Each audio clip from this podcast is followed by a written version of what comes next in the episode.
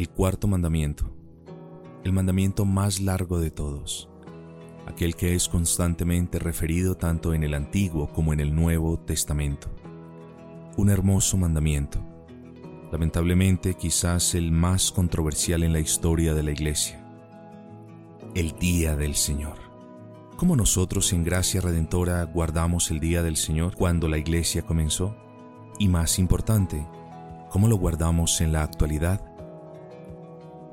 Buenos días.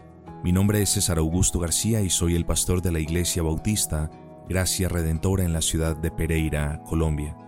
Les damos la bienvenida a nuestro sexto episodio, Día del Señor de este podcast titulado Historia de una joven iglesia. Sean todos ustedes bienvenidos.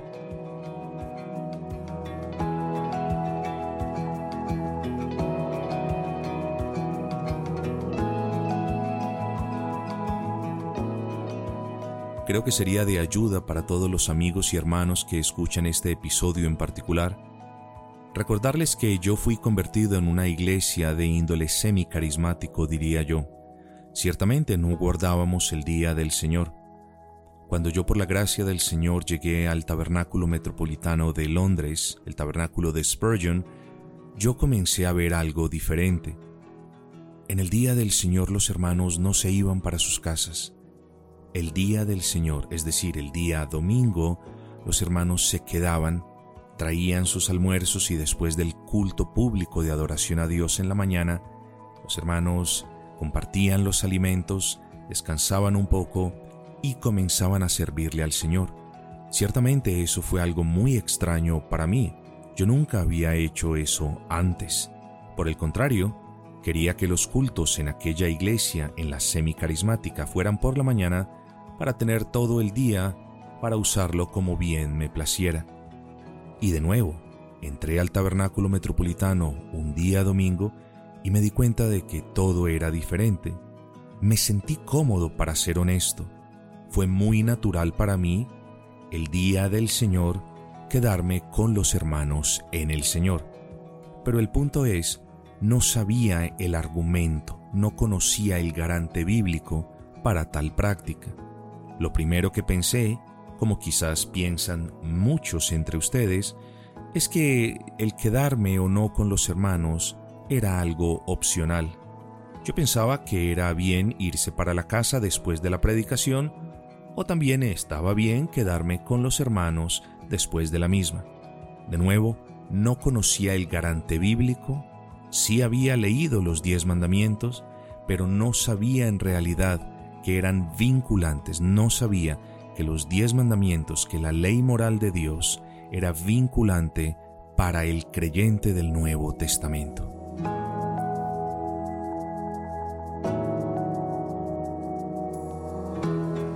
Bien, así las cosas entonces comencé a quedarme con mi esposa cada domingo en el tabernáculo metropolitano junto con los hermanos.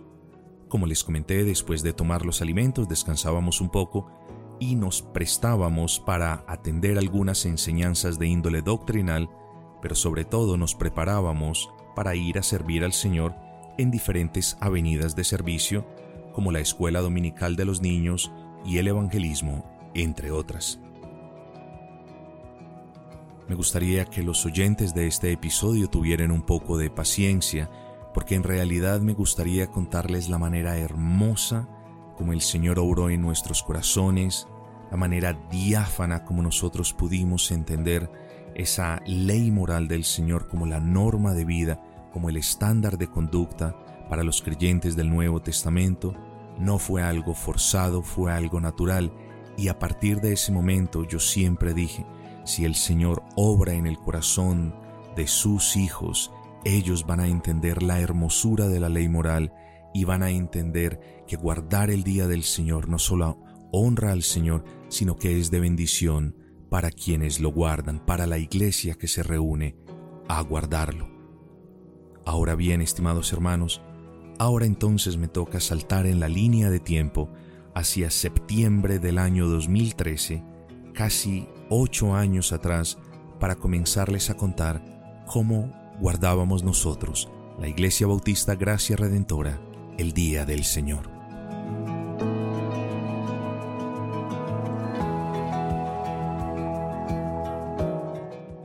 En septiembre del año 2013, fecha en la que por la gracia del Señor la Iglesia Bautista Gracia Redentora vio la luz, la Iglesia no guardaba el Día del Señor.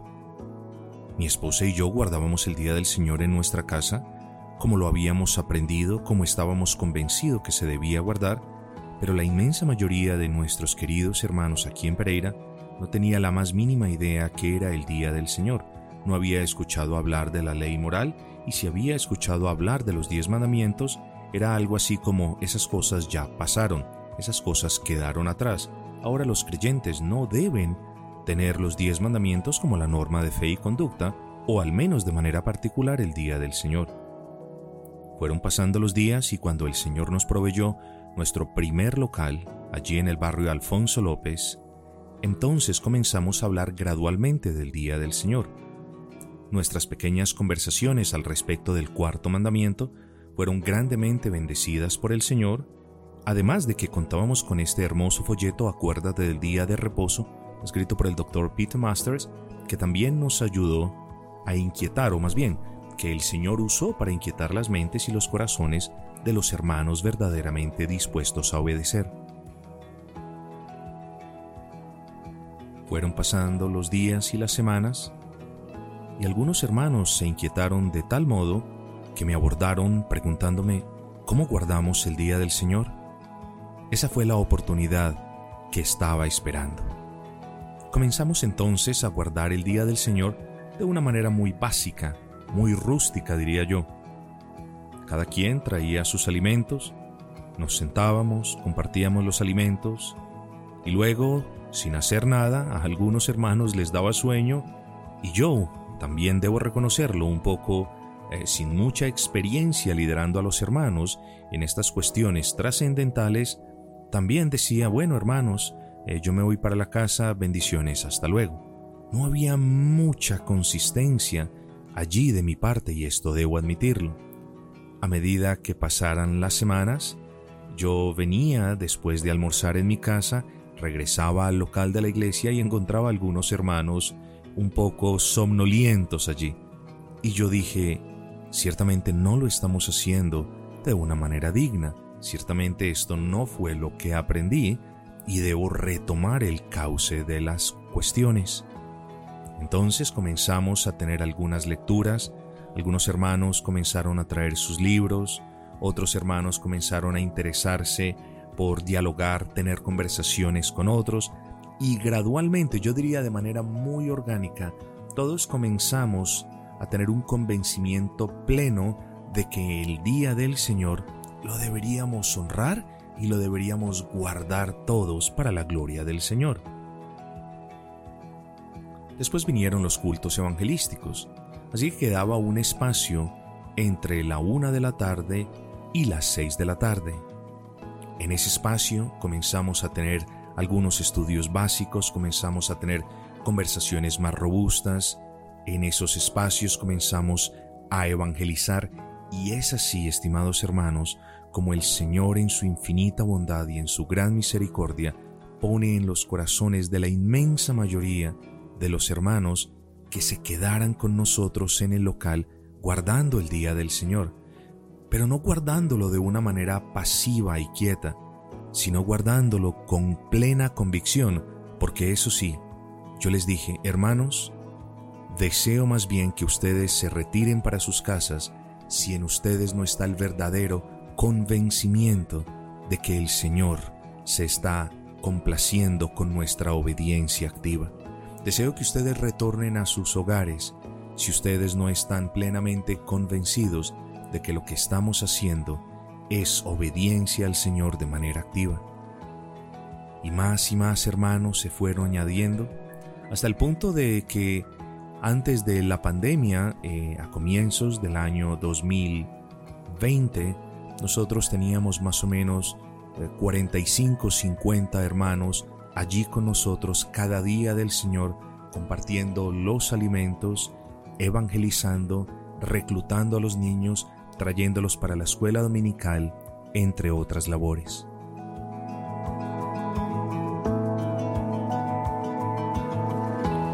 Fue pues así como comenzamos a guardar el día del Señor. Estas y muchas otras fueron las actividades que realizábamos en el día del Señor. No solamente nos entregábamos a la doctrina, sino que también queríamos practicar, queríamos vivir esa doctrina. Estimados amigos y hermanos, les doy las gracias por estar atentos a este episodio. Y yo quiero que antes de terminar, ustedes vuelvan a retomar, vuelvan a considerar el punto que ya he mencionado anteriormente.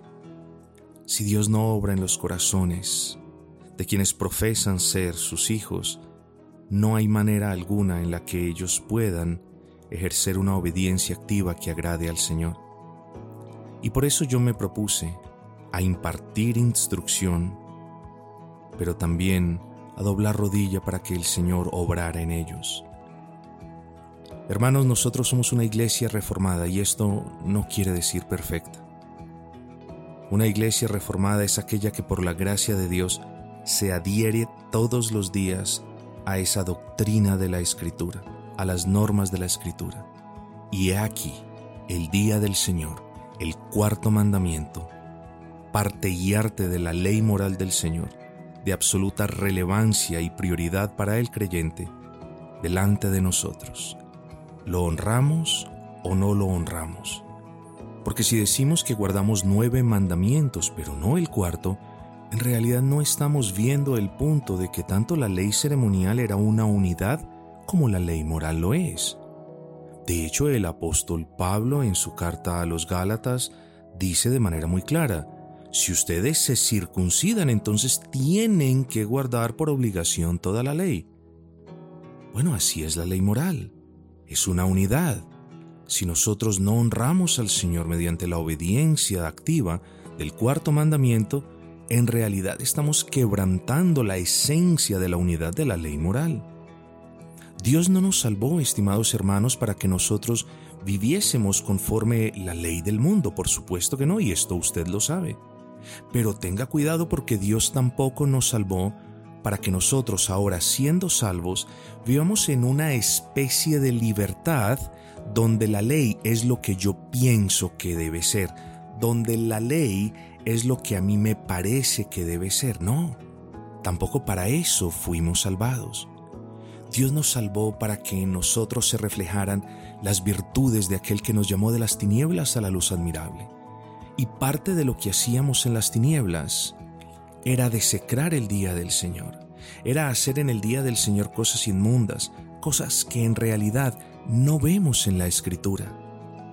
Él nos salvó para que manifestásemos esas virtudes, para que por medio de buenas obras las personas del mundo glorificasen a Dios. Y por supuesto que Él nos salvó para que le imitásemos, hermanos. Ese ejemplo que el Creador de los cielos y de la tierra dio en el séptimo día es el mismo ejemplo que nosotros, sus hijos, debemos seguir. Y yo les digo algo, yo particularmente no creo que exista un cristiano que se atreva a decir el día del Señor es una carga.